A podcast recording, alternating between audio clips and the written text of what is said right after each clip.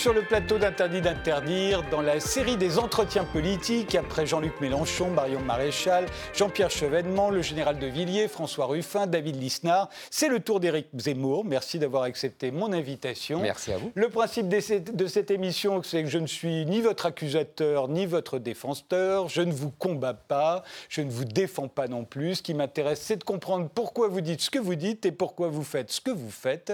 Par exemple, j'aimerais qu'on commence par la couverture de votre livre. La France n'a pas dit son dernier mot. Pourquoi avez-vous choisi de poser les bras croisés?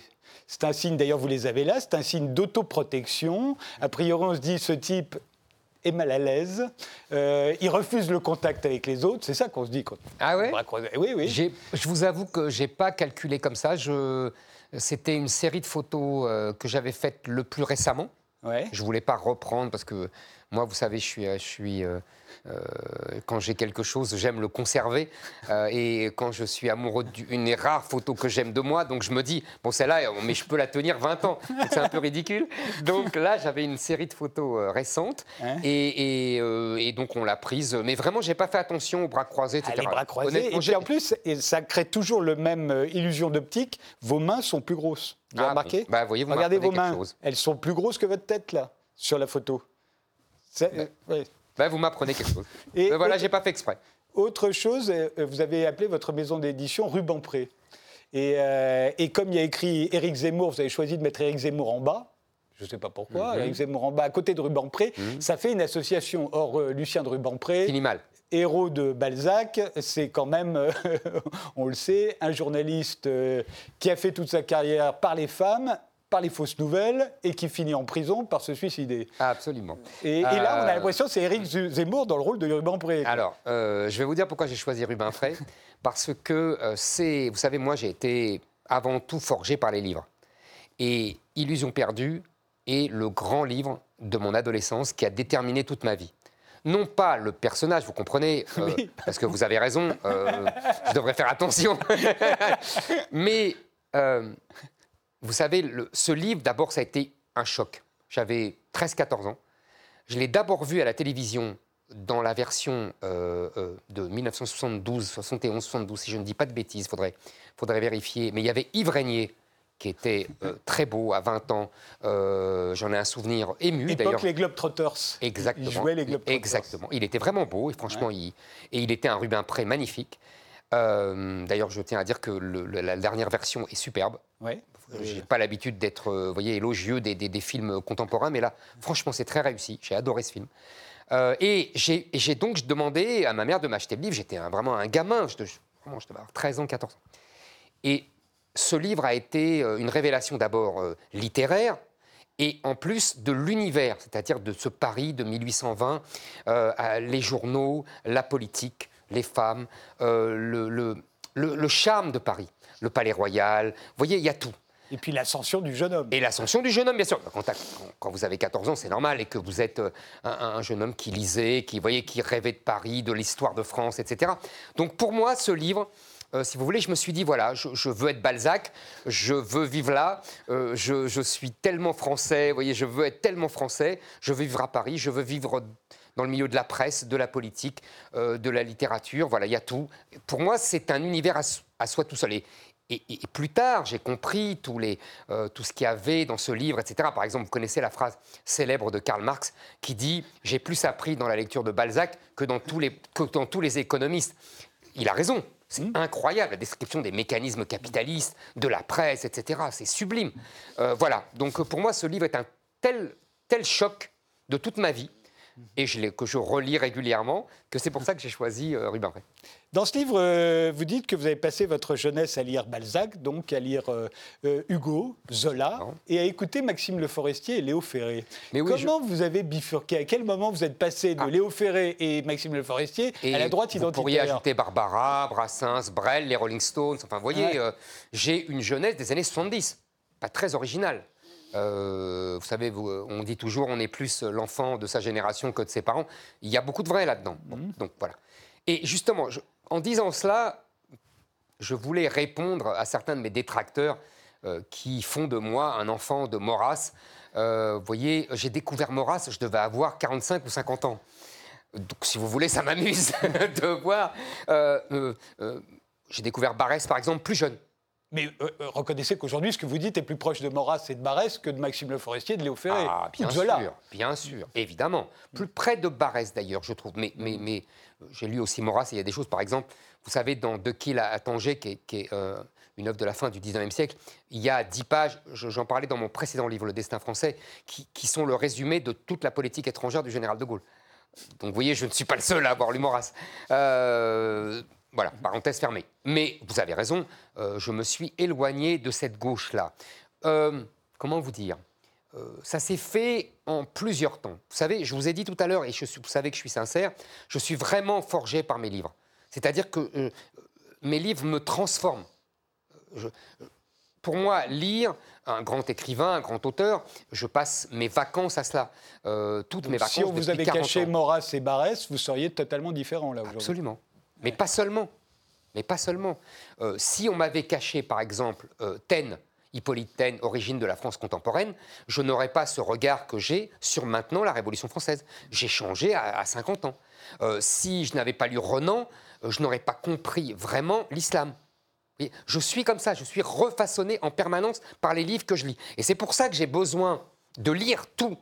Vous comprenez euh, On ne lit jamais tout. Non, tout, je veux dire, je m'exprime mal, vous avez raison. De lire tout, euh, les anti et les pros, sur chaque période de l'histoire. Vous voyez, j'ai besoin de lire sur la Seconde Guerre mondiale des résistants et des collabos. J'ai besoin de lire sur l'Empire, Madame de Staël euh, et des maréchaux d'Empire. Vous voyez, j'ai besoin, sur chaque période historique, de lire les pour et les contre, parce que j'ai besoin de me faire une idée globale. C'est ma méthode. Euh, et, donc j'ai besoin de ça. Donc vous me demandez, alors ça c'est la, littérature et, les essais, l'histoire, etc. Il y a aussi le réel. C'est-à-dire que mon basculement par rapport à ce que je dis, puisque c'est ça votre question d'origine, c'est 1989, l'histoire des, filles voilées de Creil si j'ai un peu de temps, je vous explique en deux mots. Moi, vous savez d'où je viens. Euh, je suis euh, quelqu'un dont les parents, les ancêtres euh, sont des juifs en Algérie. Je dis bien en Algérie ou d'Algérie et pas algérien comme tous les imbéciles le disent, parce que l'Algérie n'a jamais existé avant la France. donc, on a toujours été une terre colonisée, coloniale, romaine, espagnole, arabe, etc. Donc, mes ancêtres étaient des berbères, juifs, euh, d'une terre que, personne n'appelait l'Algérie, c'est la France qui lui donne son nom d'Algérie et qui lui donne ses frontières. Vous, dites que vos ancêtres étaient des berbères, c'est-à-dire que vous ne voyez, vous voyez pas vos ancêtres comme des juifs qui auraient quitté la Palestine et qui seraient retrouvés...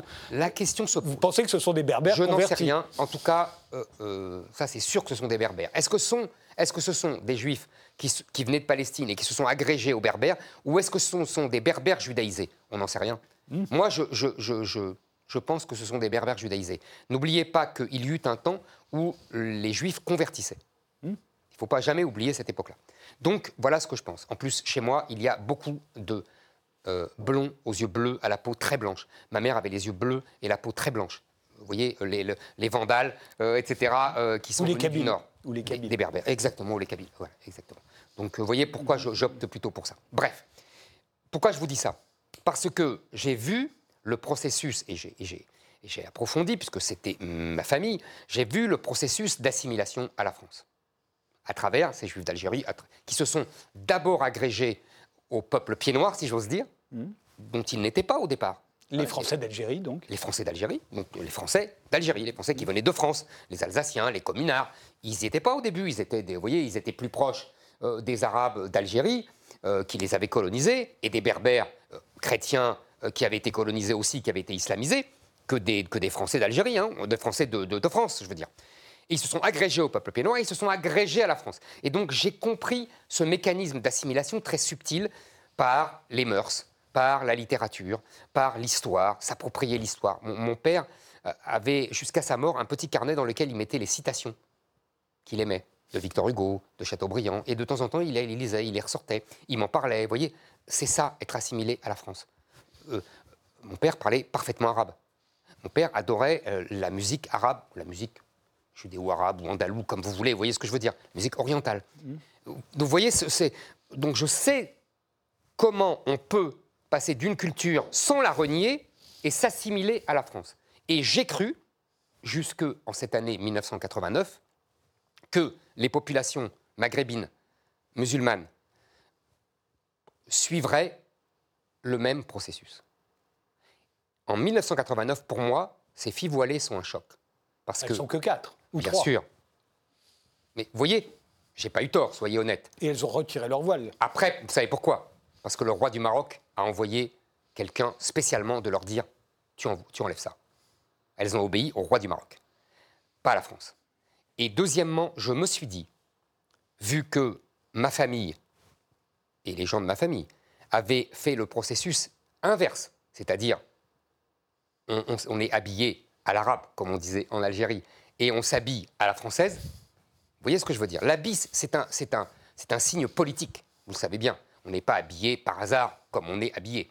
Euh, et je me suis dit, là, il y a un gros problème.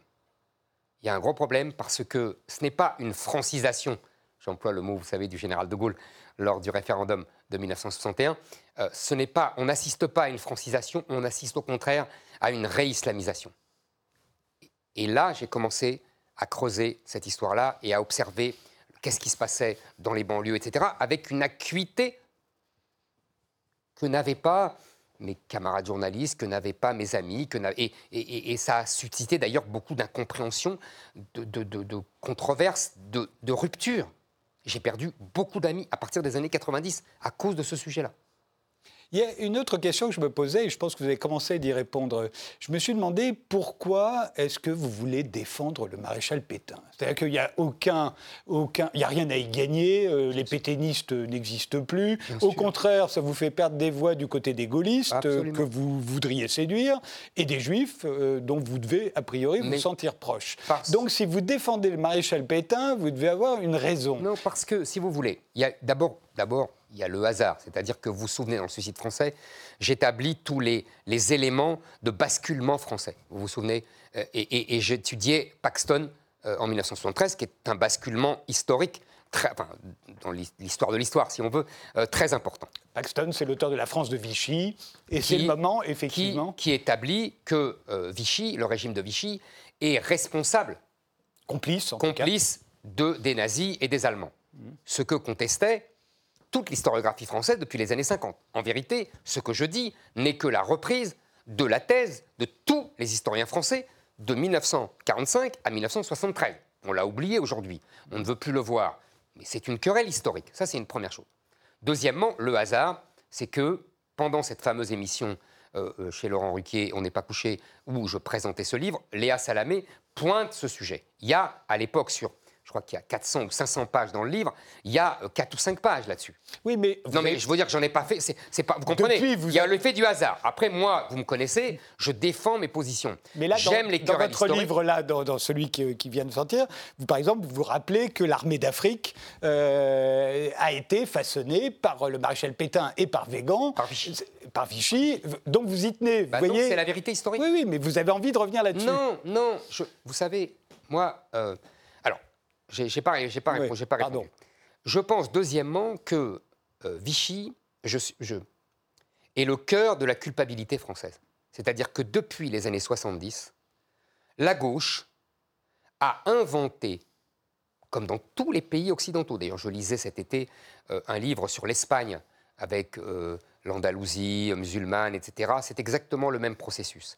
On choisit des périodes historiques, pas très nettes, euh, les pays se sont, vous voyez, euh, se sont pas toujours, euh, sont pas éclatants de lumière, etc. Et on, tape dessus pour pouvoir culpabiliser la population française, espagnole, allemande, évidemment, anglaise, américaine, etc. C'est un processus de culpabilisation pour pouvoir interdire à ces peuples de défendre leur identité et leur culture. Et chez nous, c'est Vichy. C'est aussi d'ailleurs la colonisation, etc. Et donc, si vous voulez, je voulais dire simplement, ce n'est pas Vichy qui a entamé la, solution finale, ce sont les Allemands. Vichy était occupé, la France était occupée, Vichy était la zone libre, et euh, la France a fait ce qu'elle a pu. C'est ça que je veux dire. Je ne veux pas spécialement réhabiliter le maréchal Pétain, expression d'ailleurs de Léa Salamé et d'une journaliste, et maintenant tout le monde la reprend. Ça n'a jamais été la mienne. Vous voyez, je voulais simplement euh, dire, un, un moment de basculement des années 70, et deux, dire que je pense qu'il faut arrêter la repentance, il faut arrêter la culpabilisation, parce que ça interdit à la France et au peuple français de se défendre contre l'événement majeur et contre l'invasion majeure d'aujourd'hui, qui est l'invasion venue du Sud et la subversion euh, islamique. Mais j'ai l'impression, euh, après vous avoir lu, que ça va au-delà. C'est-à-dire que vous reprochez aussi à Jacques Chirac, et c'est logique, d'après ce que vous venez de dire, d'avoir fait son fameux discours du Veldiv. Parce qu'il reconnaissait que le régime de Vichy, c'était la France, que n'avaient jamais voulu reconnaître ni François Mitterrand, ni Georges Pompidou, ni Charles de Gaulle. Et j'ai l'impression que pourquoi ça vous, pourquoi ça vous embête, pourquoi ça vous chagrine, c'est parce qu'au fond, vous y voyez là la boîte de Pandore, à partir de laquelle tout ce que l'on appelle et la diversité aujourd'hui va pouvoir revendiquer. C'est-à-dire que c'est à partir de ce moment-là que les enfants de la colonisation vont dire mais nous aussi, on est des victimes euh, de la France, euh, puis les, homosexuels, euh, puis les femmes de la même manière, tout le monde. Cette diversité que vous n'aimez pas, a priori, dont vous n'aimez pas le concept, j'entends, va s'en trouver justifiée. Mais c'est exactement ce, ce que je vous dis. C'est une entreprise de culpabilisation du peuple français par son histoire. Et je vous rappelle que ce discours du Veldiv a été, à l'époque, on l'a oublié, puisqu'aujourd'hui on l'a sacralisé, a été dénoncé par tous les gaullistes. Marie-France Garot a écrit un papier le dénonçant, Philippe Séguin a écrit un papier le dénonçant, Pierre Mesmer a protesté, Charles Pasqua a protesté. Je vous rappelle que euh, le général de Gaulle, évidemment, considérait que Vichy n'avait pas existé et que lui était l'incarnation de la France. Ce discours est le plus anti-gaulliste qui soit. Il faut bien se rappeler de ça. Et c'est ça que tous ces gens avaient écrit et dit. Mais est-ce que vous ne vous mettez pas à ce moment-là euh, volontairement en opposition avec la communauté juive, euh, à la fois parce que vous allez défendre Pétain et que c'est très mal vécu, on peut le comprendre, euh, parce que vous allez en vouloir à Jacques Chirac pour le discours du Veldiv, mais aussi parce que vous allez reprocher, et vous le faites dans votre livre, vous dites que la guerre de, des six jours, puis la guerre du Kippour, c'est le réveil identitaire des juifs français et qui donc tout à coup, d'après ce que vous dites, renonce à la dissimulation, cette assimilation dont vous dites le plus grand bien en ce qui vous concerne et votre famille. Euh, vous leur en voulez pour la loi, la loi Guesso, qui est la première des lois mémorielles, qui va ouvrir euh, là aussi euh, la porte à toutes les autres. Vous en leur voulez quand il y a ce qu'on a toujours reproché aux Juifs, la double allégeance. là aussi, vous êtes du côté de ceux qui reprochent la double allégeance, éventuellement d'aller se faire enterrer en Israël. vous êtes obligé de vous heurter à votre propre communauté. D'abord, vous savez, vous me connaissez un peu, je ne crois pas aux communautés, je ne connais que la communauté nationale. Donc c'est un premier sujet de, discorde. Euh, euh, moi, euh, je ne connais que des citoyens français de confession juive, éventuellement ou pas. Et c'est comme ça que je me considère, c'est comme ça que je me vis. à l'époque dont vous parlez, dans les années 60-70, le premier à s'être élevé contre ce que vous analysez fort bien s'appelle quand même Claude Lévi-Strauss. Vous avez vu, je le cite, c'est pas n'importe qui. Euh, donc euh, moi, je me situe dans les pas modestes euh, de Claude Lévi-Strauss, d'ailleurs pour beaucoup d'autres sujets. je pense effectivement qu'à partir des années 70, les, non pas la communauté juive, les dirigeants de la communauté, les gens du CRIF, comme le grand rabbin aujourd'hui, Raïm Korsia, tous ces gens, oui, ont choisi le communautarisme. Le meilleur exemple, c'est le fameux dîner du CRIF, où euh, euh, les gouvernants et le président de la République lui-même euh, sont sommés de s'expliquer sur la politique d'Israël. Vous avez dû y aller vous-même en tant que journaliste Jamais, même pas en tant que journaliste, jamais. et ça m'a toujours choqué. D'ailleurs, d'autres juifs célèbres et qui n'ont pas du tout mes idées en ont été choqués. Je me souviens qu'Alain Minck a protesté contre ce genre de dîner. moi, oui, je pense que là, les dirigeants, encore une fois, je ne parle pas des, juifs, euh, des Français de confession juive, je parle des dirigeants. Les dirigeants ont opté pour le communautarisme et ont ouvert la voie à d'autres communautarismes. D'ailleurs, vous vous souvenez, puisque je sais que vous me lisez attentivement, que je l'ai déjà dénoncé dans le suicide français. Ça ne me dérange pas d'être en opposition avec les dirigeants d'une communauté qui sont complètement en décalage, en déphasage avec, une, avec, avec, les, avec le c'est exactement le même critère, le même, euh, comment dire, la même évolution que dans le reste de la France. Le décalage entre les dirigeants et, euh, euh, et le peuple. si vous voulez, moi je pense que là, par exemple, dans les attaques que je subis de la part du grand rabbin de France, du président du CRIF, si vous voulez, il y a au cœur ce décalage, c'est-à-dire que eux m'attaquent parce qu'ils ont très bien compris que je dénonçais ce que vous avez analysé, c'est-à-dire cette évolution communautariste. parce que j'ai suivi votre raisonnement. je sais, je sais bien, je sais bien. alors que, alors que les, les les Français de confession juive, eux, voient qu'ils euh, ont été chassés de la Seine-Saint-Denis par euh, euh, l'avancée islamique. Ce que vous laissez entendre, ils, entendent ce que je dis. Ce que vous laissez entendre, Eric Zemmour aussi, par l'allusion à, la guerre des six, la guerre des six jours et à la guerre du Kippour aussi, c'est qu'au fond, plus on est juif, moins on est français. Vous pensez ça Que plus on est juif, moins on est français? Non, je ne je, je pense pas du tout cela. Je pense d'ailleurs que mes parents, par exemple, euh, étaient très pratiquants, pratiquaient strictement la religion, et ils étaient d'un patriotisme français sourcieux. Euh, donc je ne crois pas ça. En revanche, je vous dis, je pense que les dirigeants de cette communauté ont pris un virage communautariste depuis 40 ans qui est mauvais. Moi, je veux euh, revenir à la tradition assimilationniste française, c'est-à-dire deux phrases simples de Napoléon qui organise, vous savez, comme vous savez, le judaïsme officiel. Un, vous devez, on parle des juifs évidemment, vous devez vous agréger au peuple français. C'est exactement ce que je fais. Je considère que je fais partie du peuple français car je me suis agrégé. Et deux, euh, vous devez considérer que Jérusalem, c'est Paris. C'est exactement ce que je pense. Je pense que nous devons revenir à ces fondamentaux et c'est sur la base de ces fondamentaux que je viens dire aux musulmans aux Français de confession musulmane, n'imitez pas les mauvais bergers que sont les dirigeants de la communauté juive, imitez plutôt ce qu'a été l'histoire du judaïsme français, de l'israélitisme, et assimilez-vous. Et je dis exactement aux musulmans français, j'ai de la phrase, la fameuse phrase, vous la connaissez, de Clermont-Tonnerre, rien aux juifs en tant que nation, tout en tant qu'individu. Et vous pensez donc que les musulmans sont comme les juifs C'est pas parce qu'on est plus musulman qu'on est moins français. Je vous le dis, ça dépend comment on Le problème de l'islam, alors là, si, vous voulez qu'on en parle, c'est que euh, euh, l'islam, d'ailleurs, comme le judaïsme des origines, c'est là que c'est intéressant, et c'est la grande différence avec le christianisme. Le christianisme introduit une notion d'intériorité dans la religion, qui est une révolution euh, à l'époque le judaïsme comme l'islam, au départ, sont, comme les religions antiques, avant tout des moyens de contrôle social. Et, de, comment dire, on, donne des, consignes sociales. Euh, c'est un code juridico-social. Hein. voilà ce que c'est que le judaïsme des origines, voilà ce que c'est que l'islam.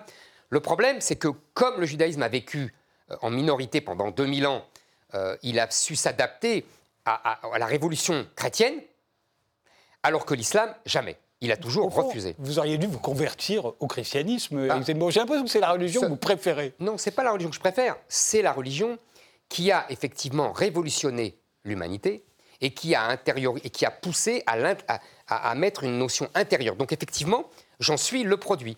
C'est-à-dire que je suis le produit du judaïsme de mes pères et de cette conception chrétienne que nous avons intériorisée. C'est le cas de le dire.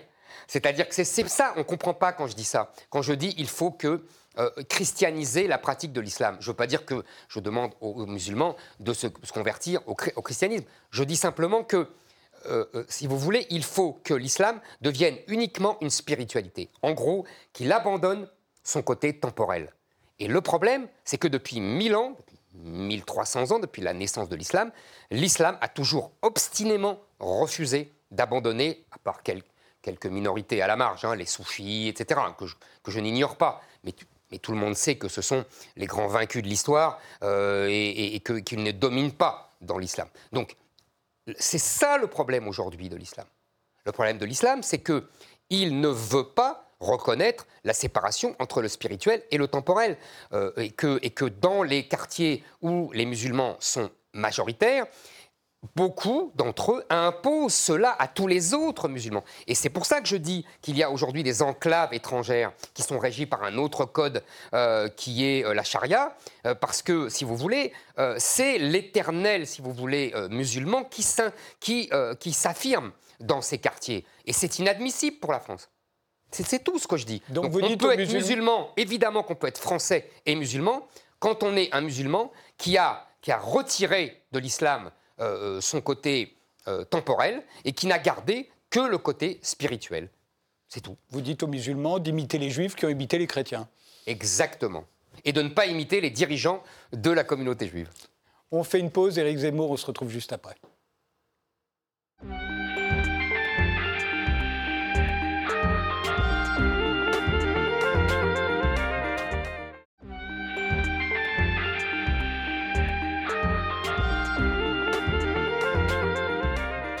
Nous sommes toujours avec Éric Zemmour. Euh, dans votre livre, euh, La France n'a pas dit son dernier mot, vous racontez que vous êtes allé voir Qu'est-ce qu'on a fait au bon Dieu, euh, cette comédie euh, euh, qui a eu énormément de succès avec Christian Clavier. Et vous dites, le problème, c'est que chacun des gendres reste enraciné dans sa culture d'origine. Et vous le dites d'ailleurs pour tous les gendres, hein. et, et pas, pas pour, seulement pour le gendre d'origine arabe. Mais en même temps, on se dit forcément c'est plus la même chose aujourd'hui.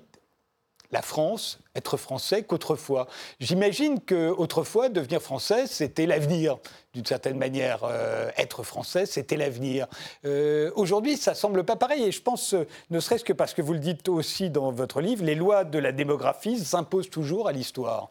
Or, les Chinois sont un millier, plus d'un milliard et demi, les musulmans sont un milliard, les Africains seront bientôt 2 milliards en Afrique. Forcément, on, se dit, bah, l'avenir, c'est plutôt eux, non?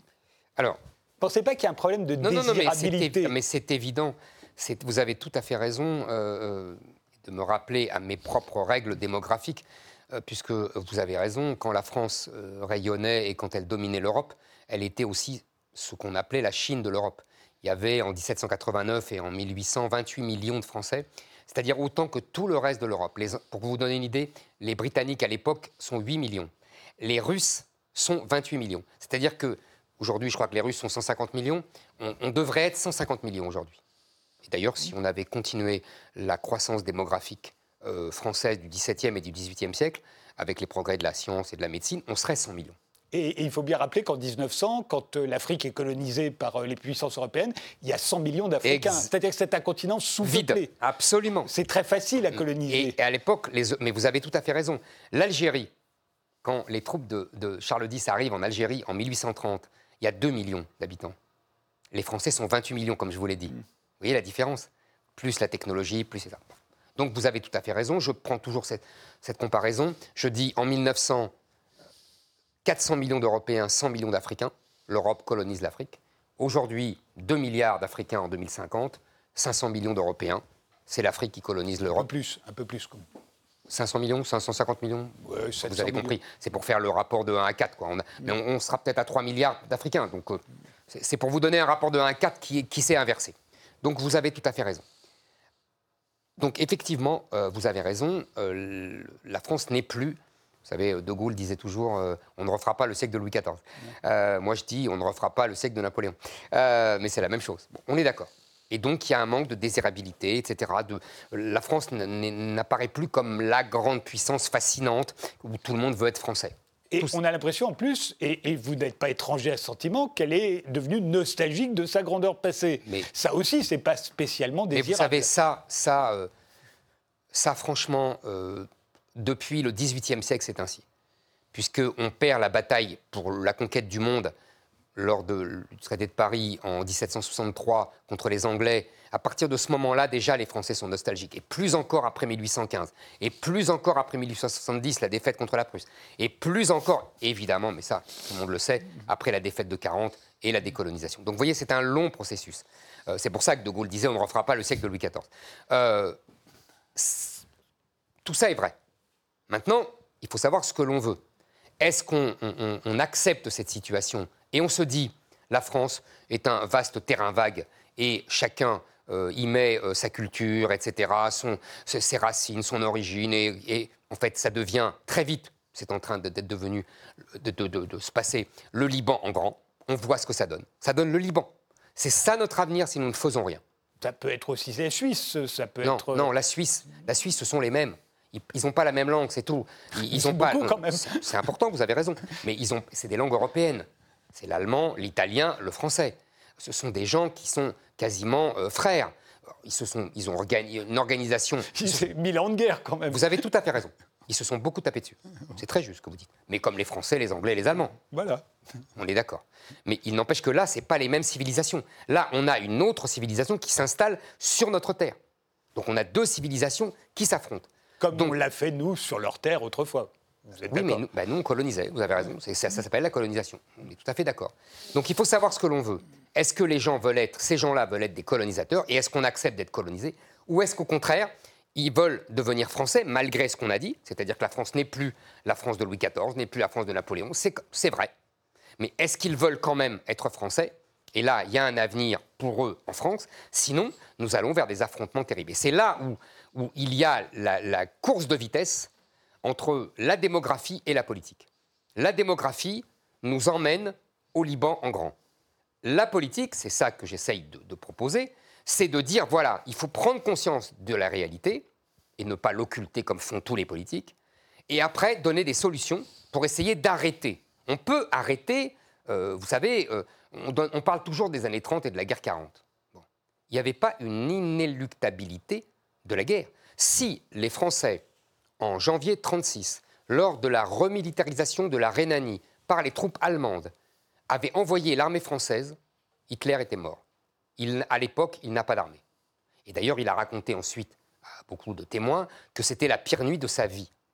Comme les Français ont cédé, ont renoncé à envoyer l'armée, alors que c'était, les gens ont oublié tout ça, mais cette remilitarisation de la Rhénanie, qui était une région tampon entre la France et l'Allemagne, était interdite par le traité de Versailles, pour être clair.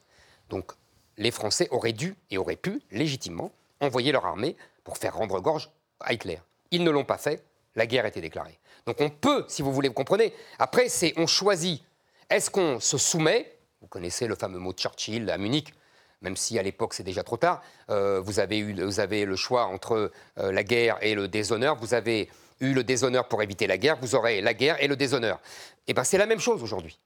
Nous avons le choix. Est-ce que on décide de voir les choses en face et, de dire voilà, on arrête tout, on arrête les flux migratoires, on remet les règles de l'assimilation, on remet l'école comme elle était, euh, on, dit à l'islam qu'il ne peut pas aller là et qu'il peut rester uniquement une foi et une intériorité, ou est-ce qu'on refuse de faire ça au nom des grands principes, au nom de la peur aussi? Et dans ce cas-là, eh ben, inéluctablement, on ira au Liban en grand, à la guerre civile, à la misère et à tout ce qu'on voit au Liban. Vous dites souvent, et vous le dites encore dans ce livre, que la France a le génie de la guerre civile. Mhm. Euh, enfin, ça n'est pas une vertu, la guerre civile. Bah, euh, et, là, quand on vous écoute, euh, je comprends bien ce que vous dites. Et, vous ne dites pas qu'il faut envoyer l'armée dans les banlieues. Je vous ai bien compris. Vous avez dit non. je dis, ça c'est, vous êtes dans les moyens. Je dis simplement, il faut régler cette question qui est en train de gangréner la France il faut régler la question des trafics de drogue, il faut régler la question des, enclaves étrangères. Aujourd'hui, toutes ces banlieues ne sont plus en territoire français, ce sont des enclaves étrangères. Donc il faut arrêter, il faut les, refaire des enclaves, des, territoires français et des Français de ces populations. Voilà, c'est tout. Et, donc, si vous voulez, c'est un, enjeu colossal. Mais si on ne le fait pas, il est sûr qu'on ira dans le drame que je décris. Oui, la France a le génie. Quand je parle de génie, vous comprenez ce que je veux dire. Ce n'est pas pour l'inventer. Mais vous savez, la France est un pays. On parle de diversité. Elle a toujours été diverse, la France. C'est pour ça qu'il y a des affrontements. Emmanuel Todd, que vous invitez souvent, je le sais, euh, a une thèse très intéressante. Il dit la France est le seul pays d'Europe qui a fait coexister deux modèles familiaux. Il dit le modèle euh, des familles euh, euh, nucléaires, en gros, c'est-à-dire les familles qu'on connaît aujourd'hui, et puis ce qu'il appelle les familles souches, plus autoritaires, plus inégalitaires. En Bretagne, par exemple, exactement. Et il explique très bien, c'est très intéressant, d'ailleurs, j'ai toujours aimé ses livres, même si lui fait semblant de ne pas me connaître. je le raconte d'ailleurs histoire de m'amuser un peu. j'ai toujours apprécié cette analyse qu'il reprend de, de Le Play d'ailleurs, hein, au XIXe siècle.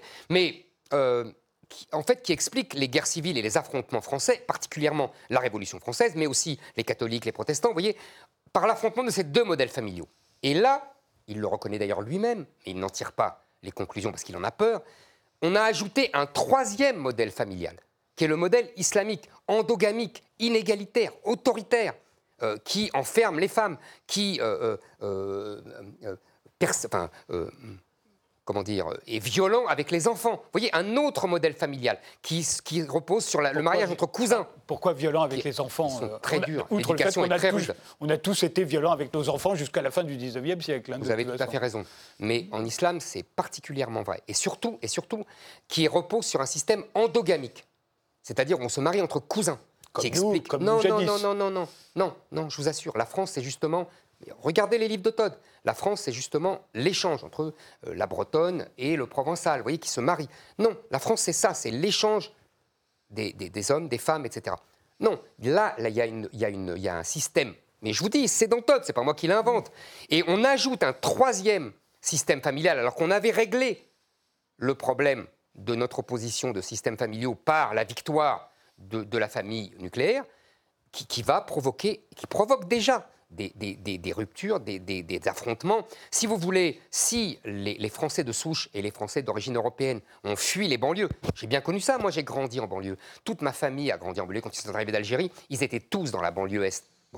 S'il n'y en a plus aujourd'hui, s'il y a quasiment plus de juifs dans, dans les écoles publiques, s'il y a, euh, si vous voulez, ils ont tous fui, tous les Français ont fui les banlieues, pourquoi? Parce qu'il y a là une autre civilisation qui repose sur un autre texte sacré, vous connaissez le mot de Malraux, qu'est-ce qu'une civilisation? C'est tout ce qui s'agrège à une religion, et qui repose sur un autre système familial.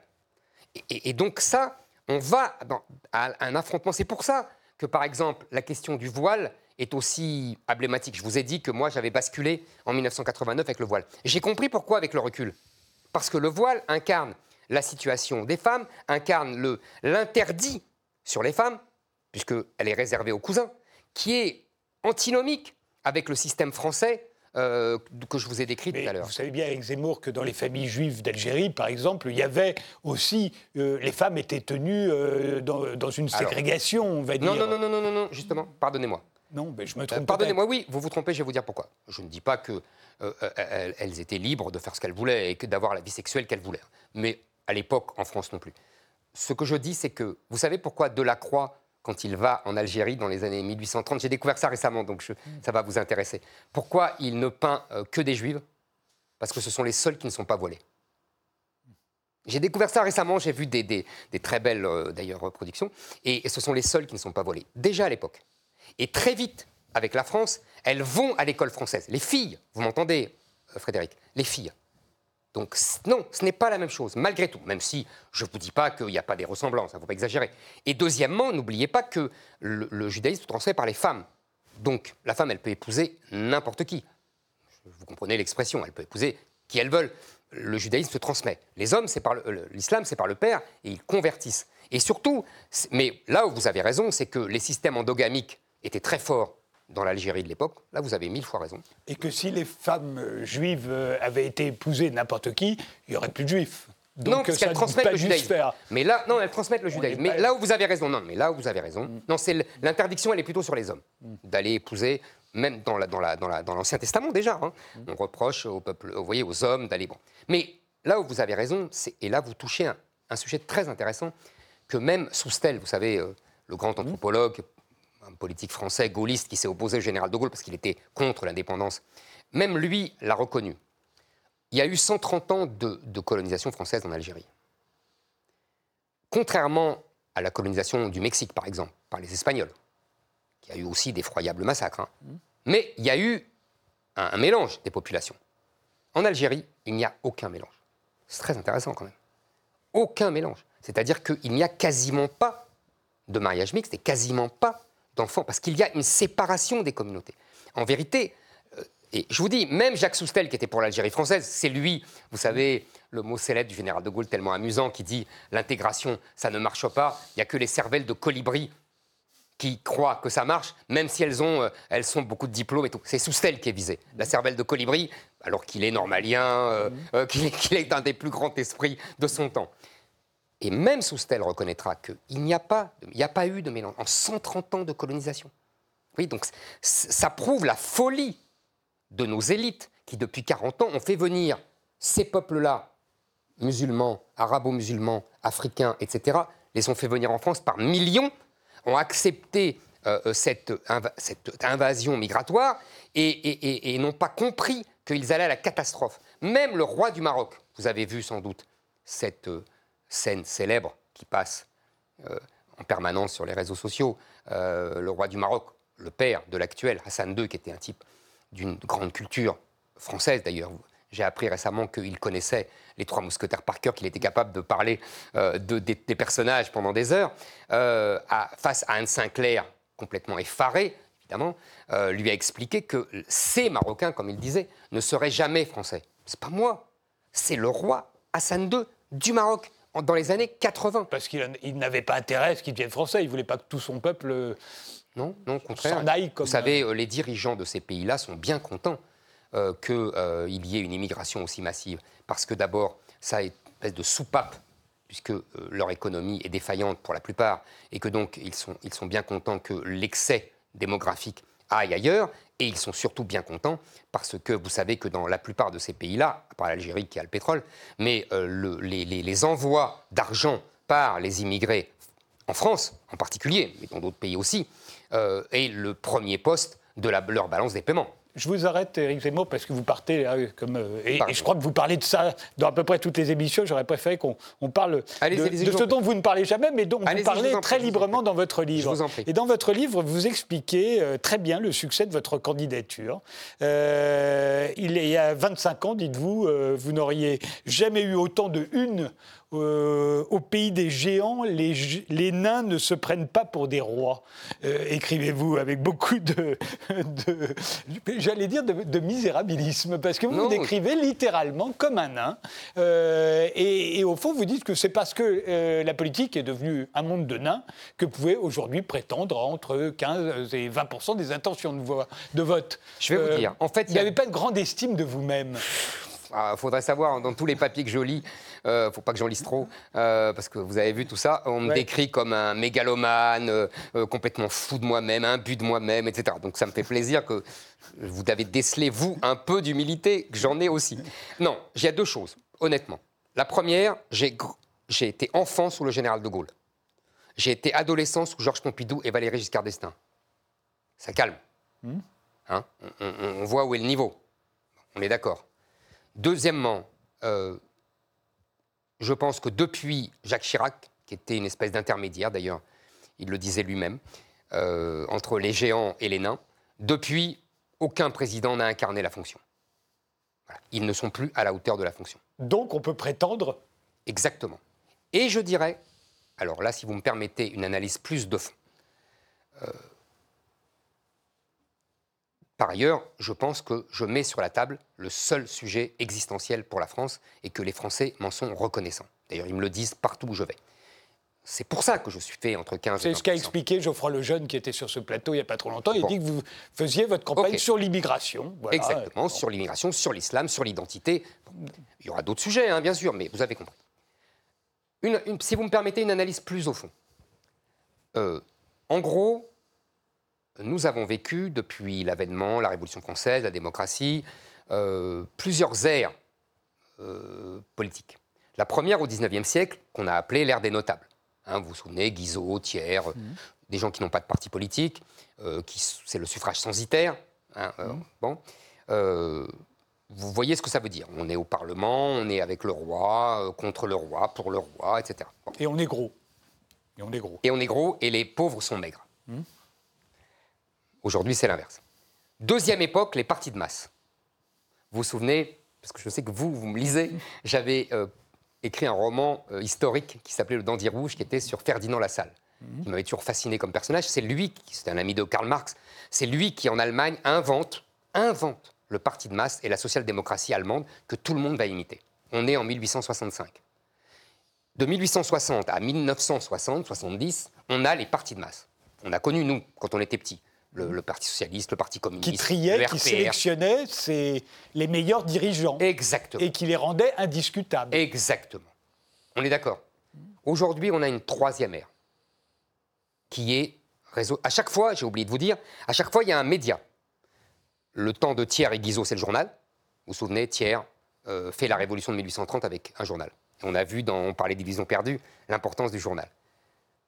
Le parti de masse, c'est la radio général de Gaulle, Roosevelt, puis la télévision. Et aujourd'hui, le média, c'est évidemment les réseaux sociaux, et ce les partis politiques sont morts. Il faut bien comprendre ça. Nos partis politiques sont morts, tous morts. Et donc aujourd'hui, nous avons l'ère de ce que j'appellerais, pas les notables, mais les notoires.